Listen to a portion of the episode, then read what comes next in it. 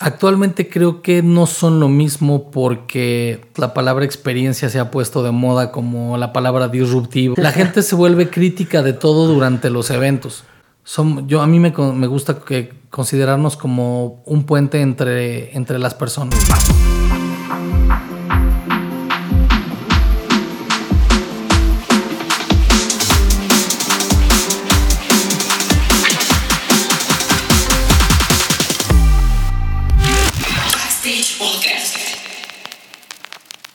Bienvenidos a Backstage Podcast. Hoy tenemos dos invitados súper especiales, Isra y Chava. ¿Cómo están? Muy bien, amigo. Qué gusto, qué, qué bueno que estén acá con nosotros. Qué bueno que aceptaron la invitación. Es un honor tenerlos acá, en verdad. Eh, gracias a ustedes, esto sigue creciendo. Y bueno, eh, empecemos, empecemos. Platíquenos un poquito de su trayectoria. ¿Qué, qué, qué son Chava? ¿Qué, qué son eh, Isra y compañía? Pues mira, yo actualmente sigo en la industria del entretenimiento de los eventos y tengo una empresa que llamada LDMX. Eh, colaboro también con Hanna, entre, con Hanna eh, una empresa de ambientación e instalaciones, con 0 a 100 y con Mafia Entretenimiento. Yo tengo un poco más de 25 años dedicado al mundo de los eventos, de los conciertos, del entretenimiento, de la música. Eh, agencias, eh, publicidad, marketing, vinos y licores, o sea, me ha tocado de todo en la vida, llevo ya 25 años haciendo esto y pues creo que esos me faltan 25 más. Excelente. Isra. ¿Qué tal? Muchas gracias. Yo em, soy periodista de formación. Eh, de ahí me cambié, bueno, entré a un medio de publicidad escrita, más bien es una revista de marketing y medios. Y de ahí di el brinco a las agencias, ahí conocí a Salvador y pues em, me dedico actualmente a comunicar todo lo que se hace en el EDMX, HANA, 0 a 100 y Mafia Entretenimiento y entre otras cosas del mundo digital. Órale, qué cool. Em, oigan, a ver, eh, creo que este capítulo sería excelente poder tocar el tema de em, si realmente un evento es lo mismo que una experiencia o una experiencia es lo mismo que un evento. ¿Ustedes qué creen? Mm, Definitivamente no. Bueno, hablando en términos prácticos, la palabra experiencia se ha puesto de moda como la palabra disruptivo y la palabra... Eh, muchas palabras que hay de moda ahora en el ambiente del, fuera del marketing, fuera de la caja, el orgánico, box, orgánico, tailor made. exacto. ¿no? Entonces la palabra experiencia se ha, se ha convertido y se ha popularizado en eso, pero actualmente creo que no son lo mismo porque Muchos eventos se han estandarizado, los formatos de los eventos se han estandarizado. Ya sabes cuando vas a una rueda de prensa, cuando vas a un desayuno, cuando vas a una cena, cuando vas a una boda.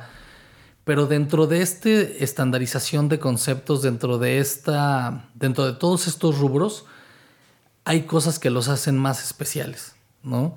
La finalidad de una experiencia, creo, actualmente es asombrarte en un mundo donde ya nada asombra, donde ya la gente no se sorprende con nada donde cada vez hay más información, más conocimiento, más datos y un alcance global de todo lo que sucede en el mundo, ya es muy difícil impactar y sorprender a las personas. Entonces la finalidad de una experiencia dentro de un evento o viceversa, eh, creo que es esa, impactar a las personas y hacer que recuerden lo que vivieron en ese momento. ¿No? Ese punto en el tiempo y en el espacio donde están viviendo esta parte se ha recordado por mucho tiempo, ¿no? O sea, como lo platicamos eh, fuera del aire, eh, una boda, ¿no? Te acuerdas de, ah, qué bien me la pasé en esta boda por estas razones, ¿no? Eh, y son muy puntuales. son muy puntuales. O sea, la gente es muy crítica en las bodas, ¿no? O sea, si la comida estuvo bien, si la comida estuvo mal, si la, novia no se veía bien, si la entrada tampoco estaba padre, si el carro que rentaron estaba abollado. La gente se vuelve crítica de todo durante los eventos, ¿no? En los sociales sobre todo, ¿no? Entonces, y hay bodas en las que la gente se acuerda perfecto de todo lo bueno, ¿no? De, ah, me la pasé increíble, eh, vi a tal persona, me, me encantó reencontrarme con tal pero lo que hicieron con los globos de Cantoya estuvo padrísimo. Te fijaste en, el, cielo de, las mesas, qué bonito estaba. Todo eso conforma parte de la experiencia de asistir a un lugar, ¿no? Entonces, por eso creo que no son lo mismo. Pero, a ver, aquí preguntaría yo, eh, ¿qué porcentaje de marketing versus entretenimiento hay en un evento o en una experiencia? Eh, creo que está muy interesante. Ahorita eh, creo que van muy de la mano, pero es un tema súper debatible. Porque creo que van muy de la mano porque el marketing es tan especializado ya hoy en día. Es una ciencia. Es una ciencia, ya está tan especializada que sabe y conoce tus gustos, preferencias, horarios, horarios todo, que lo hacen, que, que hacen que el entretenimiento se vuelva cada vez de mayor calidad. Por lo mismo el entretenimiento se vuelve cada vez más exigente para poder sorprender a alguien. Yo creo que nuestro mayor logro, o uno de nuestros mayores logros a los que aspiramos dentro del EDMX, es precisamente hacer que todo el marketing que existe detrás de cada una de nuestras experiencias no se note. Que sea algo mucho más de corazón. Orgánico que de dinero. no, no orgánico. Más abstracto. O sea, es como decía por ahí alguien, no recuerdo quién, que un objeto, si tiene significado para ti, no es por lo que es, sino por lo que significa. Claro, claro. ¿No? El valor emocional. Eso es nuestro trabajo, no disfrazar, sino de construir un ambiente lo suficientemente emocional para que la gente deje de pensar que va a un evento a recibir información y a que le vamos a vender o que se tiene que entrar. No, va a vivir algo. Ese es nuestro mayor anhelo, objetivo o misión, yo creo yo. Va directo hacia un suceso. Exacto. eso, es lo que más anhelamos, justo lograr eso en las personas que asisten a los eventos y la confianza de las personas que nos contratan para que logremos nosotros eso, pues a través de un proceso larguísimo, ¿no? Pero es, es, el resultado que todos añoramos. O sea que si las personas están contentas, los clientes están contentos, y pues nosotros más, ¿no? Porque es una fuente de trabajo, es como una vocación. No, y es, por lo que lo haces. Y es por lo que lo hacemos. O sea, en realidad lo hacemos para cada vez hacer cosas, si no más, mejores, cosas. O sea, a lo mejor no mucha cantidad, pero mucha, mucha calidad. Calidad. Mucha calidad. O sea, teníamos el hashtag nosotros en LDMX, el hecho en México, y siempre creemos que es, un, algo, es algo que queremos llevar siempre muy en alto porque me ha tocado estar con personas que se dedican al mismo rubro de los eventos de todo el mundo, de otros países, de otras personas. Y siempre se sorprenden porque cuando vienen a México se sorprenden de la calidad de las cosas que hacemos, como pensando en que siempre estamos con nuestro sombrero y en los burros. Pero en el nopal. en realidad nunca se esperan que México es un país cosmopolita, con cosas increíbles, inclusive con mejores equipos que los que ellos tienen de que todo lo encuentran aquí, ¿no? Y siempre hablamos del hecho en México porque tratamos de, tratamos de que todos los proyectos tengan calidad de exportación, porque nos ha pasado, hemos tenido varios logros con calidad de exportación. Wow. Y es para que también conozcan que el talento que hay en este país, que México no nada más es un país lleno de narcotráfico y de violencia y de todo lo que se ve ahora en las series de televisión, sino de también todo lo bueno que la gente puede vivir en México. Claro. Eh, ok, puedo entender eso, pero sigo con la duda de qué porcentaje. O sea, creo que Isra me, lo, me lo respondió más con el tema de que es algo emocional. Y la gente que se dedica al entretenimiento, desde mi punto de vista, son generadores de emociones. Literalmente. O sea, si tú puedes definirlo como, como un labor así muy específico, aparte de administradores de tiempo libre, eh, somos generadores de emociones. Eh, en particular, digamos... ¿Qué porcentaje? ¿Qué porcentaje de, de, de su fórmula LDMX hay de marketing versus entretenimiento? Pues mira, de hecho hay, un, hay una palabra que nos describe en inglés que es el experiential marketing. Entonces, creo que definitivamente el experiential marketing que le llaman hoy en día es lo que resumiría lo que hacemos como, se puede decir que al 100%. Pero si me preguntas, yo creo que en el entretenimiento hay 100% de marketing y en el marketing hay 100% de entretenimiento. Porque... o no puede existir una sin la otra. No puede existir una sin la otra, porque para que un gerente de marketing sea bueno, tiene que haber vivido también muchas experiencias para saber cómo vender su producto, cómo entenderlo, cómo posicionarlo, cómo colocarlo, cómo mostrarlo. Entonces, para eso tuvo que haber vivido muchas cosas, no nada más académicas, sino también de experiencia de vida, ¿no? Ahora, no son lo mismo el entretenimiento que el marketing, ¿o sí? Es que, de hecho, nuestro trabajo nace del marketing. Nosotros estamos, nacemos de la publicidad. Ajá. Es, digamos, una, una vertiente bastante increíble, por decirlo de alguna manera. Es, eh, está el ATL, el BTL y luego el, todo lo demás. Exactamente, todos, esos. Todos los lines. Y del BTL, y del BTL nace el nuestro, pero nosotros ya no nos, no nos estacionamos dentro del mismo BTL. Si no nos queremos encasillar ahí porque el BTL se estandarizó también. Claro, sí, es una fórmula exacta. Es una fórmula exacta, también el ATL se estandarizó. Inclusive muchos de los clientes a veces no saben la diferencia entre uno y otro. O porque ya no importa. Porque, ya, no importa. Exacto, porque ya no importa, ¿no? Entonces, creo que el, entretenimiento es una herramienta para el marketing. Sin duda. Y el marketing, pues definitiva, es una, una herramienta para el entretenimiento.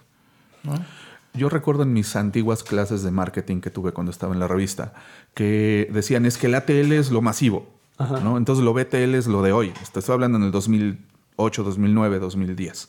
Donde muchas agencias BTL empezaron a surgir por debajo de las piedras. Sí, sí, sí. sí. Y fue muy bollante porque era lo nuevo, ¿no? Claro. increíble. La tendencia. Pero después, ¿qué pasa? O sea, sí, haces eventos o eh, acciones para nichos específicos. Pero luego, ¿qué? Ajá. Sí, o ya más allá. Se, llega un punto donde ya es fugaz. Exacto, ya se perdió y entonces quieres regresar a la tele. Pero ¿qué crees? Llegó el Internet. ¿Cómo lo entiendes? ¿Cómo lo sumas? ¿Cómo te arropas de él? Muy pocos supieron, se arriesgaron, la regaron, otros lo lograron. Eh, nosotros creo que entramos en un muy buen momento a empezar a hacer nuestros asuntos. Nuestro, el Internet no es nuestro fuerte, pero como herramienta nos ha ayudado muchísimo. No somos generadores de experiencias masivas, pero nos funciona muchísimo enfocarnos en ciertos mercados que serían nuestros nichos. Entonces, si me preguntas si, si es hay una diferencia entre el marketing y el entretenimiento, en nuestro caso, como lo dijo Chava, el marketing para nosotros es entretenimiento y los clientes se entretienen mucho viendo cómo hacemos el marketing. Entonces, yo creo que para mí es 50-50, pero who cares. Funciona. Ok, ok, ok. Digo, lo mencionaba porque yo en la primera temporada me aventé un dilema contra mí mismo de qué porcentaje necesita el marketing del entretenimiento y el entretenimiento qué porcentaje, según yo. Eh, y yo, yo sí veo que hay más necesidad del entretenimiento para el marketing que de, y, o sea, se cuenta, yo diría que es un 80-20 en el caso del marketing y en el caso del entretenimiento es un 60-40. Es que si, si nos clavamos un poquito en eso, o sea, si lo ves desde la historia del mundo, o sea, los grandes pintores nunca se hubieran hecho famosos si no hubieran tenido marketing. Claro. ¿No? Y o, los grandes cantantes nunca se hubieran hecho famosos si no hubieran tenido marketing. Y el marketing, estos cantantes se volvieron en un producto para el marketing. Entonces el entretenimiento pasó a ser parte del marketing para vender algo. Claro. ¿No? Entonces, creo que han ido de la mano totalmente a lo mejor habrá académicos que sepan y que lo tengan súper bien mapeado y claro, claro, tengan unos números así súper increíbles a los que me daría una hueva enorme clavarme. Y que ellos mismos no estarían creyendo lo que estamos diciendo ahorita. Exacto, y que a lo mejor dirán, ese par de... O sea, ¿qué van a saber? Hablas por ti. Pero en realidad, hoy en día, who cares? Como, dice, como dice Israel, o sea... Es que la fórmula funciona. Sí, sí, ya funciona, ¿ya para qué le mueves? Yo lo, yo lo veo como en un partido de fútbol. O sea, tú ves a unos jugadores, pero los jugadores traen chorrocientas mil marcas en la playera. ¿Funciona? Pues yo creo que sí, porque pagan millones porque las marcas estén en esas playeras. Claro. No voy a decir marcas ni equipos, pero arriba los Pumas. Eso. Eh, entonces, eh, la fórmula funciona. En un concierto funciona. ¿No? Viene una banda patrocinada por. Sí, sí, sí, sí, sí. ¿No? Aunque la banda no se venda y no ponga en sus, en sus tarolas o en el bombo la marca que lo patrocina, sabes que lo trajo. Son complementos. Center. El Pepsi Exacto, Center, sí, claro. El foro y el foro, foro, Sol, la costeña, ¿no? El foro Sol que ya cambió también el Heineken. Ajá. Entonces, creo que el entretenimiento y el marketing se han fusionado como, como si me preguntas, para mí podría ser una discusión como entre el huevo y la gallina. Sí, sí, sí, sí, sí. O sea, más o menos tal vez, tal vez algún día va a llegar un punto en el que alguien lo descifre, ¿no? Eh, en, el, en, el, en el meantime, o sea, nosotros por, por nuestra parte, los clientes que nos buscan son los que hacen marketing, ¿no? Ok, y sobre ese punto, ¿LDMX es una agencia? Mm, también como lo platicábamos fuera del aire. Estamos tratando de separarnos del concepto de agencia y nos gusta mamonamente llamarnos como una firma de producción. Acuérdense que aquí. Firma, no como. Aquí, aquí se habla con la neta. Una firma de producción, tal cual. ¿Por qué? Porque siempre le pedimos a, nuestros clientes que cuando les guste nuestro trabajo nos dejen anunciarlo. ¿no? Entonces, muchos de nuestros clientes nos dejan firmar nuestro trabajo, poner nuestro logotipo en algo, poner nuestra marca en algo, etcétera, ¿no? Entonces, el, el trabajo que hemos ido realizando a través de la historia de LDMX ha sido con base en la experiencia de vida que tienen las personas que conforman la empresa. O sea, en algún momento nuestra campaña interna fue promover a las personas que integramos esta empresa para mostrarnos como el Dream Team de Barcelona 92 de básquetbol. Bueno, yo ya estoy medio ruco, entonces ese era mi equipo, ¿no? O sea, donde estaban todos las grandes estrellas y jugaban y hicieron pedazos a todo el mundo. Era porque yo queríamos promover el talento que está dentro de la empresa para que vieran que el EDMX no solo es un logotipo, sino es una empresa que, en la que trabaja Israel, María José, Horacio, César, etcétera, ¿no? Entonces, quienes la conforman son personas que tienen mucha experiencia, mucho tiempo dedicadas a esto. Y las personas que trabajamos en agencia alguna vez somos de las personas que somos inestables. ¿En qué sentido? ¿En qué sentido? En, todos, ¿no? Pero en general, o sea, andamos de una agencia a otra, de una agencia a otra y, conocemos como mucho el trayectorio de las agencias. Entonces, cuando yo me junto con todas, con todos estos talentos, decidimos que no queríamos trabajar como en una agencia, que no queríamos funcionar como una agencia porque lo que hacíamos ya tenía tanta experiencia detrás, tantas cosas, que nos íbamos a dedicar a asesorar a nuestros clientes. Y digamos que, o sea, en eh, los inicios y, el crecimiento del DMX se debe a eso. Yo creo que sí.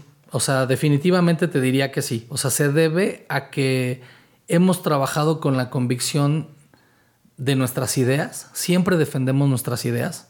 No somos eh, una empresa que si al cliente no le gusta algo lo modifiquemos en chinga. Le damos nuestras ideas del por qué y sostenemos nuestras ideas, ¿no? Dentro de lo que estamos proponiendo porque es lo que a nosotros se nos comunicó que querían, ¿no? Y los vamos llevando de la mano, vamos llevando de la mano a nuestros clientes a darles el mejor servicio posible, a lograr sus objetivos de la mejor manera y con un servicio dedicado a ideas, a creatividad, a creación de experiencias, de contactos, de conocimientos.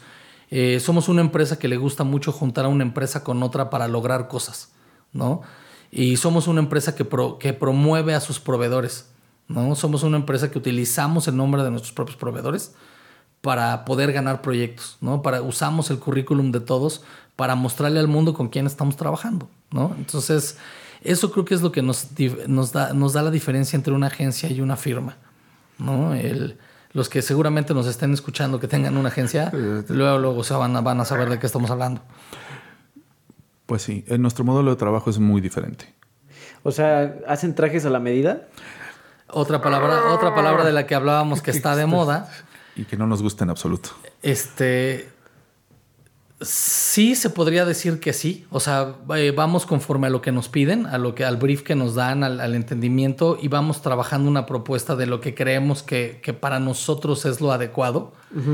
Y creo que nos ha funcionado bastante que al punto en el que hoy te puedo decir que el 80% de nuestros clientes ya no nos ponen a pitch.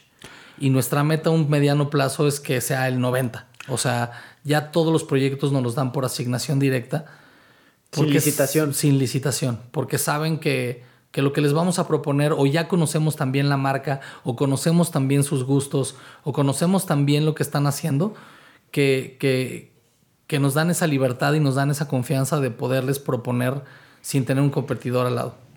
Pero más que clientes, yo creo que también terminan convirtiéndose en aliados, en cierta manera, ¿no? Definitivamente en aliados y en amigos. O sea, porque... ¿Y, cómo, cómo, es esa, cómo es esa transformación de cliente a amigo? ¿Y cómo le haces entender? Pues por los años. O sea, o sea por la, la, fianza que haces. Por los años, por la confianza que hay, por, por la forma en la que platicas con ellos, en la forma en la que entiendes sus necesidades. Inclusive muchos de nuestros clientes nos agradecen que, que, sostengamos nuestras ideas y que las defendamos, etcétera, eh, dándoles las razones de por qué, ¿no? Entonces, eso nos va llevando a una confianza y después, como te digo, o sea, nos gusta vincular marcas, ¿no? Entonces, si vemos que a tal marca la puede ayudar tal marca, los presentamos, hacemos el, el blind date y que ellos se pongan de acuerdo y, y, terminan haciendo cosas bien padres. Claro. O sea, termina funcionándonos padrísimo el, la fusión. Y creo que eso, de, o sea, de eso se trata el estar dentro de esta industria, ¿no? Porque hay mucha gente que cree que no voy a guardarme esto para mí porque el, reservarse las cosas, el no querer compartir y eh, a, la, a la mera hora de, de, justo de hacer lo que hacen ustedes, compartir, hacer crecer a los demás, hace que toda la industria crezca de alguna forma parejo. A mí me gusta pensar en la palabra de que creemos en el apoyo total. O sea, y que somos una empresa y un grupo de personas que somos puentes. yo, a mí me, gusta que considerarnos como un puente entre, entre las personas. O sea, tratamos de vincular, de, brincarnos los obstáculos y conectar a dos puntos por arriba, ¿no? Entonces, me gusta pensar eso, me gusta que, pensar que nuestros proveedores cuentan con nosotros como un puente, nuestros clientes, nuestros colaboradores, pues, toda la banda en general. O sea, todo, nos gusta apoyarnos entre todos. Sí, eh, hay mucha competencia allá afuera, no lo vamos a negar, lo sabemos. Eh, nos encanta la competencia. Exacto, nos gusta la competencia porque nos incluso admiramos a mucha de nuestra competencia, pero también al mismo tiempo, y no sé si acá me van a decir que le baje dos rayitas, pero yo, yo no la considero tan competencia, sino es inspiración que es muy distinto. Es muy distinto. Es muy distinto. Es mi competencia, tú me inspiras. tenemos, tenemos competidores que nos inspiran cañón. Hay empresas que hacen unas cosas impresionantes. Chingoncísimas. Y a eso aspiramos nosotros. Y de eso aprendemos. Eso está súper padre. De eso, de eso aprendemos y con muchos de nuestros competidores, yo en lo personal me llevo poca madre con muchos de mis competidores, de los dueños de las empresas. Y siempre platicamos en lo que podemos mejorar y en lo que nos podemos apoyar. O sea que es, es, difícil en algunos casos, pero se ha dado muy bien en los que se ha dado. Y no nada más hablo de competidores nacionales, sino que también observamos lo que pasa del otro lado del mundo, con nuevas tendencias, con nuevos participantes o con viejos participantes que están eh, aprendiendo nuevas técnicas que de repente sí las vemos y decimos... Hay cosas increíbles y en México se están haciendo cosas padrísimas. O sea, y te lo digo de nuestra competencia, de los clientes, de otras empresas que se están sumando como al entretenimiento que pasa al marketing, etcétera. O sea, cada vez nacen nuevas empresas y nuevos talentos que hacen cosas cada vez más chingonas. Claro.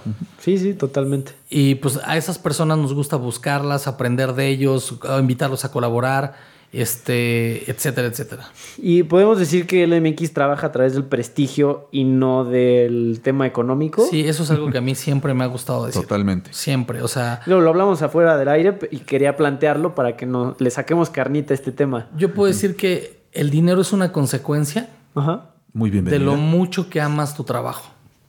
Así de fácil, ¿no? Y hay veces en las que le tienes que poner, ni modo, ¿no? Y hay veces en las que pues no le ganaste, pero te salió el evento de poca madre, ¿no?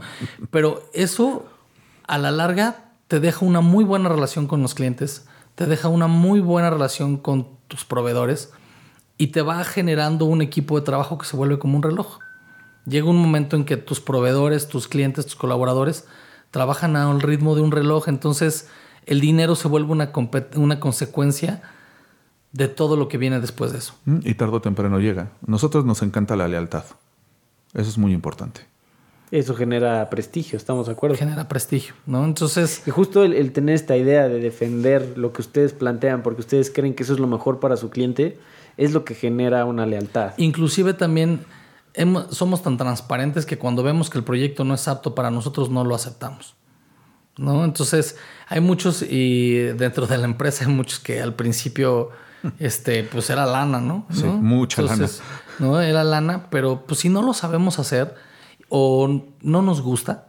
o no es nuestro giro. O no es nuestro giro, ¿para qué le entramos? O sea, es preferible que te vean dentro del nicho en el que tú estás y que tú eres, que te especializas en esto, a tratar de ser todo logo y fallar en algo. ¿No? Uf, sí. Entonces. Que sale más caro después de ha, ha, salido más caro, ¿no? Y sé que a veces han sido decisiones muy difíciles por los presupuestos o por o por las cosas que hay que pagar, etcétera, pero con todo el dolor de nuestro corazón las hemos rechazado porque pues queremos no arriesgarnos a que nos vayan a sacar de ese lugar en el que nos tienen. Eso está excelente, o sea, y es la misma lealtad que le dan a su cliente como a ustedes mismos. Exactamente. Sí, y nosotros se los decimos a los clientes, a los proveedores, en el momento que veamos que nosotros no podemos hacer esto, en el pitch, en el brief, en lo que sea, te lo vamos a decir, ¿sabes qué? No somos tu proveedor, te recomiendo tal, ¿no? O este, a lo mejor en esto no te puedo ayudar, pero ¿qué te parece si lo hacemos de esta forma, no? Y pues sí, o sea, porque a pesar de que estamos en, un, en épocas complicadas, en épocas de pandemia y etcétera, el tener esa seguridad nos ha mantenido como equipo, nos ha mantenido como empresa, este, estamos trabajando en puntos internos, etcétera, pero pues nos han salido bien las cosas, o sea, gracias a eso. Qué bueno, me da mucho gusto. Oigan, y eh, hablando del tema de la experiencia y el evento como tal, eh, para el público, ¿cómo hacerle entender la diferencia? O sea, ya hablamos como de la parte que está detrás, que somos todos nosotros, ¿no? Como para, para nuestro gremio, eh, que entienda cuál es la diferencia, que dejen de vender cosas humo, pues. Entonces, eh, hablándole al público en general, ¿cómo le haces entender que no es lo mismo asistir que... Vivirlo, sí. O sea, porque también lo vives cuando asistes, no es como que estés muerto. pero, ¿cuál es la diferencia, pues? O sea, ¿cómo, los, ¿cómo se siente? ¿Cómo lo saboreas? Yo creo que ellos solitos se dan cuenta. O sea, simple y sencillamente se dan cuenta. Nosotros lo vemos en, las capturas de imágenes de las fotos, de los videos. Eh, estamos viendo cómo las personas están disfrutando lo que se les está pasando, que eso es lo máximo. O sea, eso es lo máximo verlo porque ahí es donde nos damos cuenta que realmente generamos una experiencia para ellos. Entonces, no te puedo decir que se los anunciamos porque cuando también tú le anuncias algo a alguien y no pasa, ya está la expectativa, ¿no? Claro, claro. Entonces el factor sorpresa, el ver, como te decía, que en este mundo en donde ya no te sorprende nada, que tú puedas sorprender a alguien, es la mejor sensación del mundo. Y cuando tú mismo te sorprendes, sí. todavía más. sí, sin duda, sin duda. Hay una máxima en la vida que dice, cuando algo te interesa, se nota. Y cuando no te interesa, se nota más. y en nuestros eventos, cada vez que vemos las reacciones con los hashtags en las redes sociales de la gente, es como decir, misión cumplida. O sea, trascendimos esa línea en donde llegas, lo vives y ya, se acabó. Y ellos lo recuerdan, lo comparten. Y no hay mejor eh, estrategia de venta o aliado de venta que el word of mouth, o sea, o el boca en boca. y creo que me quedo con esas dos palabras recordar y trascender. Eso es, eso es cuando ya creas una experiencia, porque la gente se la tatúa. O sea, y, y, justo es lo que, lo que tú dices, chava. Ya cuando van a otro evento, que no le genera lo mismo, van a decir... Mm". lo comparan. Ajá, van a decir, es que no fue como... No fue como el que fuimos la vez pasada. No fue como el de LDMX. Eh. más bien recuerdan a la marca, no a, no a la empresa que lo produjo. Claro, sí, de acuerdo, Pero de todas maneras se siente bonito. sí, o sea, eh, es la mejor paga, o sea... definitivamente. Aparte que yo insisto con lo mismo, en el mundo en el que estamos, en donde ya no te sorprende nada que algo lo logre, es una chulada. Sí, sin duda. Y, en estos tiempos de COVID, que todo el mundo se está sumando al tren virtual, eh, ¿qué, o sea, ¿qué, qué, qué es esto? O sea, yo jamás, jamás, jamás de los jamases, y el día que suceda, si llega a suceder, pues ya, ya estaré muy ruco, yo creo. Este, que, que, que, que comparen una experiencia en carne y hueso versus unos, unas gafas virtuales o, un video, unas bocinas. Por más increíble que tengas el equipo que me digas, jamás, jamás de los jamases va a ser lo mismo que una experiencia en vivo. Yo espero que el día que realmente una experiencia, como dices, sea la cambien por algo virtual, espero yo ya no verlo. O sea, porque. Va a ser asqueroso. va a ser asqueroso. A, menos que sea como en Ready Player One o algo así, ¿no? no, tengo nada en contra de los eventos virtuales. Bueno, sí, ¿no? O sea, está bien porque, porque, porque tenemos que comer hablando en general de todos. Yo en lo personal, yo Salvador, dentro de la empresa y las, las entidades que represento, yo no le he movido. Yo en lo personal no le he movido porque creo que no es justo ni para el proveedor, ni para el cliente, ni para el espectador, ¿no? Porque influyen, como lo platicábamos fuera del aire, muchos distractores, el que estés en tu casa, el que no estés en tu casa, el que estés pensando en una pandemia, el que no estés pensando en una pandemia. el que piensen que porque estás todo el día en tu casa estás metido en internet, tampoco es una realidad. El que hay muchos factores que creo que no, en el negocio en el que por lo menos estamos nosotros, las experiencias están totalmente desligadas a esto. Sí, obviamente nos preocupa el tema de la pandemia por el distanciamiento social que, que durante todo este año va a estar como muy latente, pero sabemos que las experiencias siempre van a ser experiencias. Si se van a modificar de tamaño, de gente, ahí es donde entra nuestro trabajo para saber cómo vamos a innovar para que esas experiencias, de hecho a mí me emociona mucho el tema. O sea, para mí, a mí me genera emoción de saber qué chingados voy a hacer ahora para que la gente se la pase de poca madre con todas las los pedos que hay ahorita, ¿no? Entonces, para mí es muy emocionante pensar en lo que viene. Definitivamente sí el tema virtual, pues creo que ahorita es algo que se ha agarrado de moda y es algo que todas las agencias y todas las personas que nos dedicamos a esto lo hemos tenido que utilizar de alguna forma como para facturar algo y como para poder lograr nuestras metas, como para poder llegar a todo esto. Pero yo en lo personal, yo Salvador no lo he promovido tanto porque creo que también como empresa es nuestro deber levantar la mano y decir, las experiencias son, los eventos y las experiencias son cosas que se tienen que vivir. Y es nuestra responsabilidad también encontrar la manera de darle la vuelta a esto. Sí, definitivamente. Y descubrir tal vez no el hilo negro, pero sí la forma en la que las experiencias continúen. Sí, o sea, de hecho, por lo menos de nuestra parte, nuestra responsabilidad está guardarnos, respetar todas las, las normas que hay ahorita, estar tranquilos, estar quietos para que nuestros semáforos cambien y que otra vez la gente se pueda volver a juntar y que puedas evolucionar dentro de esto.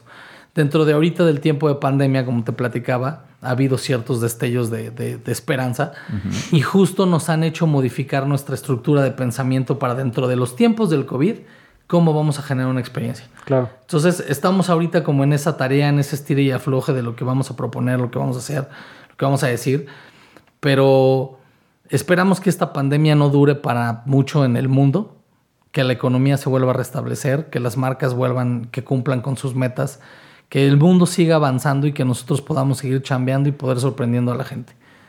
Eso, es, eso es lo que esperamos, bueno, por lo menos. Amén. Yo diría amén. Amén.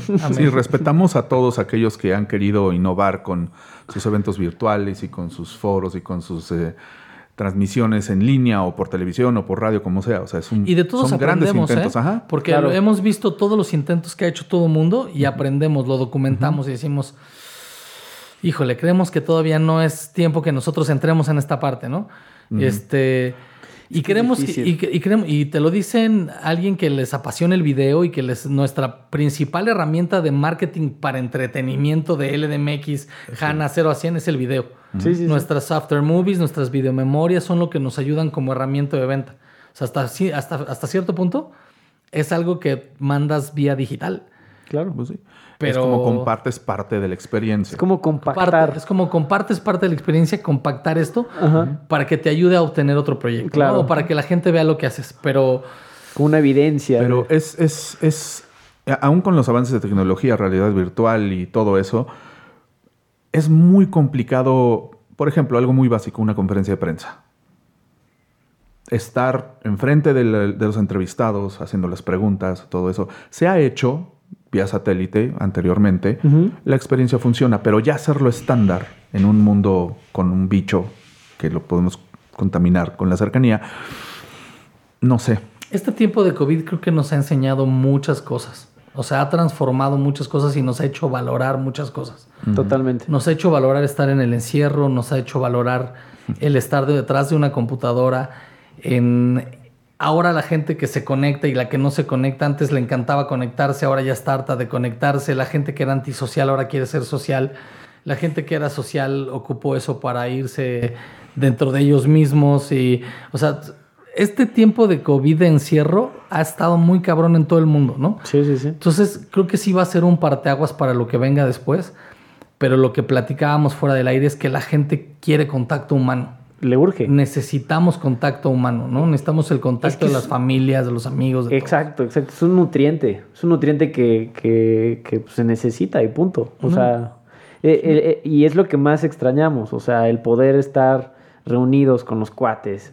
Ya ni siquiera, digamos, este, un concierto, ¿no? Que la gente se volvería loca, ¿no? Eso ya es lo último, ¿no? o sea, la gente que no se ha podido casar, que no ha podido bautizar a sus hijos. Justo, justo. Este, los eventos religiosos, los eventos de... Que no han visto a la familia. Que no han visto a la familia. Simple y sencillamente el que tu tía vaya a tomar un té a tu casa es un evento. Sí. La tienes que recibir, le tienes que servir, le tienes que servir el té, le tienes que poner, tenderla, despedirla, darle la bendición. Eso es un evento también. Entonces, el contacto humano es lo que necesita el mundo, ¿no? Entonces, poco a poco creemos que se va a ir restableciendo y que todo esto va a ir jalando de nuevo. Sí, la verdad me da mucho gusto que se hayan animado a venir acá con nuestra sana distancia y demás. Gracias por la invitación. No, no, en verdad es un honor tener eh, titanes del entretenimiento como ustedes aquí en Backstage Podcast. Ay, güey. Titanes, titanes. no hay medidas pequeñas. ¿Qué te, tomas? ¿Dónde están las chelas? Ay, güey. No, gracias a ustedes. Está chingón lo que les podamos aportar. Saben que nuestras puertas están abiertas. Muchas gracias. Eh, lo que necesiten. O sea, y pues aquí estamos, aquí seguimos y esperamos que seguir sorprendiendo a la banda. Muchísimas gracias. Pues ya lo oyeron, amigos. Eh, nos despedimos. Ahí les dejamos sus redes sociales y todo en Instagram. Ahí están etiquetados y todo, todo el grupo de, Chava. Este, Isra lo vamos a anexar próximamente. Siempre me prometen eso, pero. No, aquí se cumple todo lo que se dice. Se sí, lo de la, conferencia que tiene Isra, bueno, de lo que pueden platicar, está bien padre. Sí, estaría increíble que, te animes, Isra. Pero aún así vas a facturarme aquello. ¿eh? sí, vale, Listo, pues.